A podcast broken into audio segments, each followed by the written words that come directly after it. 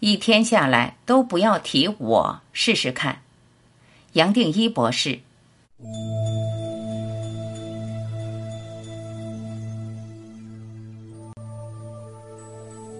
试试看，可不可以一天走下去没有我？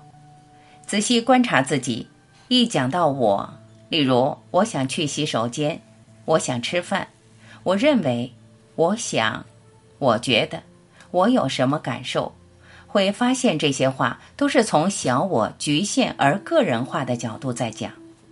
然而站在整体，这个小我根本不成比例，它本身是一个幻觉。就像是多余的。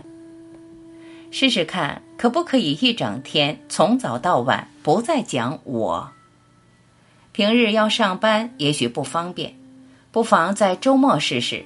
就像有些朋友会在周末断食一样，我们来试试看，在周末断我。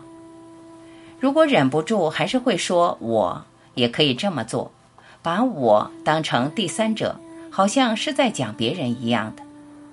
举例来说，我用英文会说 "I'm hungry"，这样的表达在文法上不通，自然带来一个突兀感。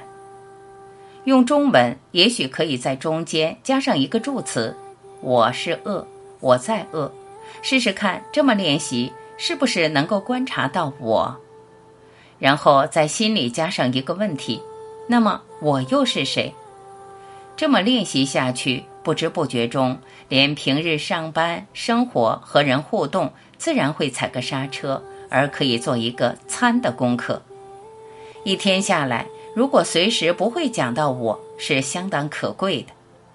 许多转变已经完成他自己，就连要意识转变的这种念头都不需要再加上。这时候，自然会发现不需要再找一个非时间的状态。